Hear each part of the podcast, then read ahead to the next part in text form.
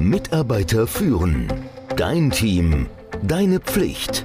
Der Podcast für Antreiber, Macher, Menschenkenner, Widerstandskämpfer und Zuhörer.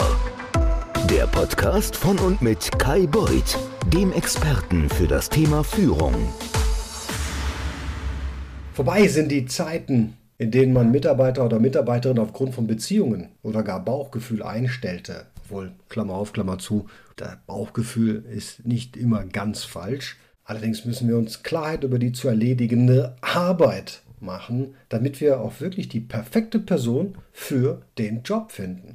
Das ist jetzt schon mein zweiter Podcast in der Reihenfolge zu Jobinterviews und wie ich die richtigen Leute finde. Und letzte Woche hatte ich euch großkotzig gesagt, dass ihr einen 40-seitigen Leitfaden für 9,99 Euro für 99 Cent bekommt. Wie ich feststellen durfte, kann mein Zahlungsabwickler EloPage das nicht unter 1 Euro technisch abbilden. Also habe ich das Ganze jetzt auf 1,99 Euro reduziert. Es sind immer noch die 40 Seiten und die helfen dir dabei, wie du im letzten Podcast gehört hast, einmal festzustellen, welche Fragen muss ich denn eigentlich stellen, damit ich sehe, passt denn diese Person wirklich rein. Ich will den Podcast jetzt nicht wiederholen, aber der Leitfaden nach wie vor super. Wenn du ihn nicht gehört hast, den Podcast meine ich, dann geh nochmal zurück. Also, wenn du eine Couch bei Ikea kaufst, dann fängst du ja nicht einfach an, die Teile zusammenzusetzen. Obwohl manche machen das ja schon. Aber man sollte es nicht, zumindest als IKEA-erfahrener Mensch würde ich sagen, man sollte tatsächlich einen Blick in die Anleitung werfen. Und genauso solltest du dich nicht in den Einstellungsprozess stürzen, ohne dich hinzusetzen und zu überlegen, was willst du denn mit dieser Person in deinem Team erreichen? Ja klar, da gibt es natürlich eine Stellenbeschreibung und das muss nachbesetzt werden. Aber ich gehe nochmal zurück. Die Frage, was willst du denn mit dieser Person in deinem Team erreichen, ist halt absolut essentiell wichtig und die wird viel zu selten gestellt. Und damit ich dir ein bisschen helfen kann, solltest du eine Art Einstellungsplan erstellen. Was meine ich damit? Du solltest dir folgende Fragen stellen und diese beantworten. Erstens, welche Fachkenntnisse, Fähigkeiten oder Fertigkeiten brauchst du denn überhaupt noch in deinem Team? Nicht immer, wenn du eine Stelle nachzubesetzen hast, ist es eine gute Idee, eins zu eins die Position wieder so zu besetzen, wie sie mal war. Warum? Naja, als die Person vielleicht eingestellt wurde, ist es drei, vier Jahre her. Da war die Situation eine andere. Nutzt das, um zu überlegen, passt das noch? Welches Ziel versucht denn dein Team oder dein Unternehmen zu erreichen, zu dem dann diese Position beitragen würde. Man kann auch sagen, warum ist denn dein Team einzigartig? Und wie würde der Arbeitsalltag aussehen? Also was würde diese Person denn wirklich machen in deinem Team? Schreib das mal auf. Wie würde der Erfolg denn aussehen, den diese Person nach sechs bis zwölf Monaten hat? Also das musst du dir wirklich visualisieren. Und welche Fähigkeiten muss sie haben? Und welche sind nicht ganz so wichtig, die sozusagen die Nice-to-Haves. Die Beantwortung dieser Frage hilft dir, die zu erledigende Aufgabe, nämlich dann, wie es so schön heißt, einzugrenzen. Und auf dieser Grundlage, und zwar nur auf dieser Grundlage, kannst du dann die Stellenbeschreibung verfassen. Und wenn du die Stellenbeschreibung schreibst, dann denk daran, dass die Aufmerksamkeitsspanne der meisten Bewerber und Bewerberinnen kurz ist. Das trifft ja mittlerweile auf uns alle zu, aber hier ist das nicht anders. Die überfliegen wahrscheinlich deine Stellenbeschreibung machen das während der stressigen Fahrt, irgendwo im Zug oder im langweiligen Meeting oder weil sie, sie irgendwo gerade warten. Und deshalb komm schnell auf den Punkt. Unterbrich den Text mit Zahlen, dann ist er leichter zu lesen, ja. Sei so konkret wie möglich. Wenn du jemanden mit guten Kommunikationsfähigkeiten suchst, was bedeutet das genau? Sei präzise. Wenn du Excel-Kenntnisse brauchst, dann definier genau, was jemand mit Excel können muss. Beschreibe, wie genau dieser Erfolg aussieht oder was die Person nach einem Jahr erreicht haben wird.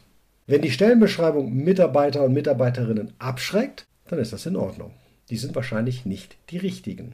Die richtigen Mitarbeiter und Mitarbeiterinnen werden glauben, dass sie das Zeug dazu haben, anzufangen und in eine Rolle hineinzuwachsen, die beruflich auf einem höheren Niveau liegt, als sie es gewohnt sind. Schließlich solltest du auch die Gehaltsspanne angeben. Ja, damit die Mitarbeiter wissen, worauf sie sich einlassen und du vermeidest, dass der Prozess im letzten Moment an unterschiedlichen Gehaltsvorstellungen scheitert. Wie oft habe ich das schon erlebt? Außerdem schaffst du damit Gerechtigkeit im Einstellungsprozess, indem du die Vergütung im Voraus bekannt gibst. So, eine der mühsamsten Aufgaben bei der Einstellung ist es herauszufinden, wer alleine aufgrund eines Anschreibens und eines Lebenslaufs zum Vorstellungsgespräch eingeladen werden sollte. Und da kann man mehrere Stapel machen. Da gibt es verschiedene Stapel. Ich hätte so ein Stapel kommen nicht. Das sind die, wo man schon sieht, naja, die haben einfach an alle geschrieben. Dann hast du die, bei denen du im Anschreiben und im Lebenslauf eigentlich siehst, ja, die passen perfekt. Das ist dein zweiter Stapel. Dann hast du einen Stapel von Mitarbeitern, hm, die sind so gerade an der Grenze, aber die würden sich weiterentwickeln. Und dann hast du die, bei denen bist du dir nicht ganz sicher. Vielleicht, weil sie eine längere Pause haben, ein Sabbatical, weil sie einen Bruch im Lebenslauf haben, aber sonst wären sie eigentlich ganz gut. Nochmal die vier Stapel eben kurz erklärt. Also die, die du nicht haben willst, weil sie einfach so eine Blanko-Bewerbung geschrieben haben, wo du siehst, das Anschreiben passt da nicht auf alles und nix, die kannst du einfach beiseite schieben. Einfach keine Zeit investieren. Diejenigen, die dann wiederum gut zu deinem Unternehmen passen, weil der Lebenslauf, der Werdegang, das sieht alles richtig gut aus, das scheint logisch zu sein, da muss man doch vorsichtig sein, denn es kann sein, dass sie einfach nur ein Gegenangebot haben wollen. Habe ich auch schon überlegt. Die sind mit ihrer aktuellen Stelle vielleicht doch nicht ganz so unzufrieden und die nutzen dann dein Angebot gegebenenfalls, um bei ihrem jetzigen Arbeitgeber eine bessere Verhandlungsposition zu haben. Da musst du vorsichtig sein, da musst du relativ zügig herausfinden im Vorstellungsgespräch, passen die wirklich so gut. So, und dann hast du die, ich würde mal sagen, die den Sprung machen. Ja, also die sind so, sind heute Manager und könnten dann Senior Manager sein. Ja, also die sind so eine kurze kleine Stufe unter dem, was du eigentlich suchst. Aber da können ein paar Perlen drunter sein. Ja? Wenn du da ein paar ehrgeizige Menschen hast, da würde jetzt der Leitfaden von äh, letzten Mal helfen, wo du dann sehen kannst, ja, lernen die wirklich, was machen die eigentlich, sind die die richtige, welche Frage muss ich da eigentlich stellen? Dann würde ich die natürlich einladen, weil die auch Potenzial haben und die werden wahrscheinlich auch länger dabei bleiben als jeder andere, der das schon kann. Du musst dir natürlich im Klaren sein, die brauchen mehr Einarbeitung, die brauchen mehr Zuneigung und die brauchen wahrscheinlich mehr von deiner Zeit, bis die wirklich da sind, wo sie hin sollen. Aber dafür bleiben sie auch länger da. Naja, und dann die, bei denen du dir nicht ganz sicher bist, da kann es sein, dass sie schon noch in Ordnung sind, da kann es sein, dass sie vielleicht einen Schritt zurückgehen wollen. Da musst du mal schauen, da kann der eine oder andere wirklich gute Person zu finden sein, die dein Team bereichern wird. Es ist durchaus möglich, dass man auch da schon mal Leute findet, die auf den ersten Blick überqualifiziert sind, aber die doch sehr gut reinpassen könnten. So, und bevor du mit dem Vorstellungsgespräch beginnst, überlegst du dir, mit welchen Fragen du die Fähigkeiten des Bewerbers am besten beurteilen kannst. Du solltest für jede Person den gleichen Fragenkatalog verwenden, dann bist du nicht so voreingenommen, du kannst es auch super, super vergleichen. Das erste Gespräch sollte auch nicht länger als 30 Minuten dauern, wenn ich ehrlich bin. Und konzentriere dich auf die Schlüsselkompetenzen, die wichtigsten Punkte, während du die typischen Sag mir was über dich oder führ mich durch deinen Lebenslauf Fragen vermeiden solltest. Wie gesagt, da hätte es letzte Woche, wenn ich es richtig gemacht hätte, den Leitfaden gegeben, der ist hier nochmal verlinkt. Wenn du in die nächste Phase des Gesprächs übergehst, dann ja, solltest du noch andere in den Interviewprozess reinholen. Da kannst du dann die Kompetenzen abfragen, zu denen du vielleicht nicht mehr gekommen bist. Da kriegst du nochmal eine zweite oder dritte Meinung von einem Kollegen auf deiner Ebene. Du kannst natürlich auch Gespräche mit den Kollegen des Mitarbeiters und der Mitarbeiterin arrangieren, damit der Bewerber oder die Bewerberin auch sieht, ja, das werden die Menschen sein, die auf meiner Ebene mit mir zusammenarbeiten. Die sind wahrscheinlich auch ehrlicher zu mir, ich kann ehrlicher sein. Die können mir auch sagen, wie so ein Tag im Leben meines neuen Jobs aussehen wird. Das gibt auch die Gelegenheit, dass der Bewerber und die Bewerberin Kultur in Action, also wie wir hier arbeiten, erleben kann. Du möchtest ja, dass der Bewerber und die Bewerberin auch wirklich weiß, dass die Stelle zu ihm oder ihr passt, bevor sie das Angebot angibt. Das Letzte, was ihr beide wollt, sind Überraschungen in den ersten Wochen im Job. Das, was man oft vergisst, aber ich möchte dich daran erinnern, dass du auch die Zeit für ein sogenanntes umgekehrtes Vorstellungsgespräch einplanen solltest, damit der Bewerber oder die Bewerberin all ihre Fragen beantwortet bekommt. Besprich also auch deinen Arbeitsstil und deine Vorlieben, die du als Führungskraft hast, um zukünftige Reibereien bei der Zusammenarbeit zu vermeiden. Also es muss klar sein, was ist denn deine Erwartungshaltung? Und wenn du einen Bewerber oder eine Bewerberin findest, die dir schon früh im Prozess gefällt, ehrlich, verschwende keine Zeit mit den anderen Bewerbern. Während du damit beschäftigt bist, andere Kandidaten zu prüfen, könnte deine erste Wahl nämlich woanders hingehen. Ist auch schon passiert.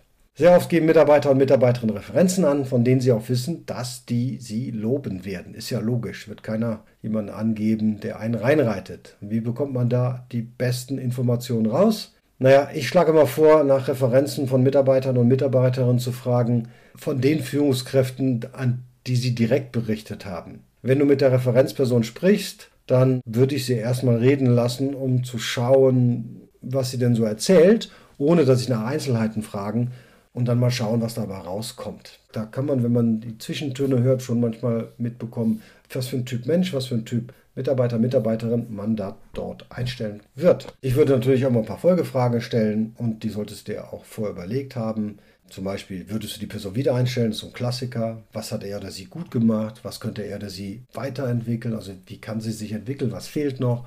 Was muss ich eigentlich tun, um sie erfolgreich zu machen? Und unter welchen Bedingungen haben sie Probleme? Also, was mögen sie nicht so gerne und wo sind sie erfolgreich? Die richtigen Mitarbeiter für dein Team zu finden, ist ein bisschen Glück und eine ganze Menge Vorbereitung. Und an der Vorbereitung scheitert es immer. Wir können unsere Chancen erhöhen, die richtige Person einzustellen, wenn du eine solide Grundlage hast. Überleg dir also im Vorfeld genau, was du willst und warum du diese Person brauchst. Erstell eine Stellenbeschreibung, die die Aufmerksamkeit deines idealen Kandidaten erregt. Und dann musst du Lebensläufe sichten, damit du dir die Zeit für die richtigen Mitarbeiter oder Mitarbeiterin nimmst. Und wenn es endlich Zeit für das Vorstellungsgespräch ist, dann solltest du dir genau überlegen, worauf sich der Bewerber einlässt. Und du führst Referenzprüfungen durch, die dir wirklich nützliche Informationen liefern werden. Einstellen ist eine Kunst. Aber wenn du es gut machst, dann ziehst du die richtigen Mitarbeiter und Mitarbeiterinnen ran und dann bildest du auch ein wirklich cooles, starkes, gesundes, wachsendes, high-performing Team. Und wie gesagt, den Leitfaden, wie man Fragen stellt im Jobinterview, 40 Seiten, gibt es jetzt für 1,99 Euro statt 9,99 Euro den ich letzte Woche angepriesen habe. Und der Link ist wieder in den Shownotes. Viel Erfolg beim Einstellen. Mitarbeiter führen. Dein Team. Deine Pflicht. Der Podcast für Antreiber, Macher, Menschenkenner, Widerstandskämpfer und Zuhörer.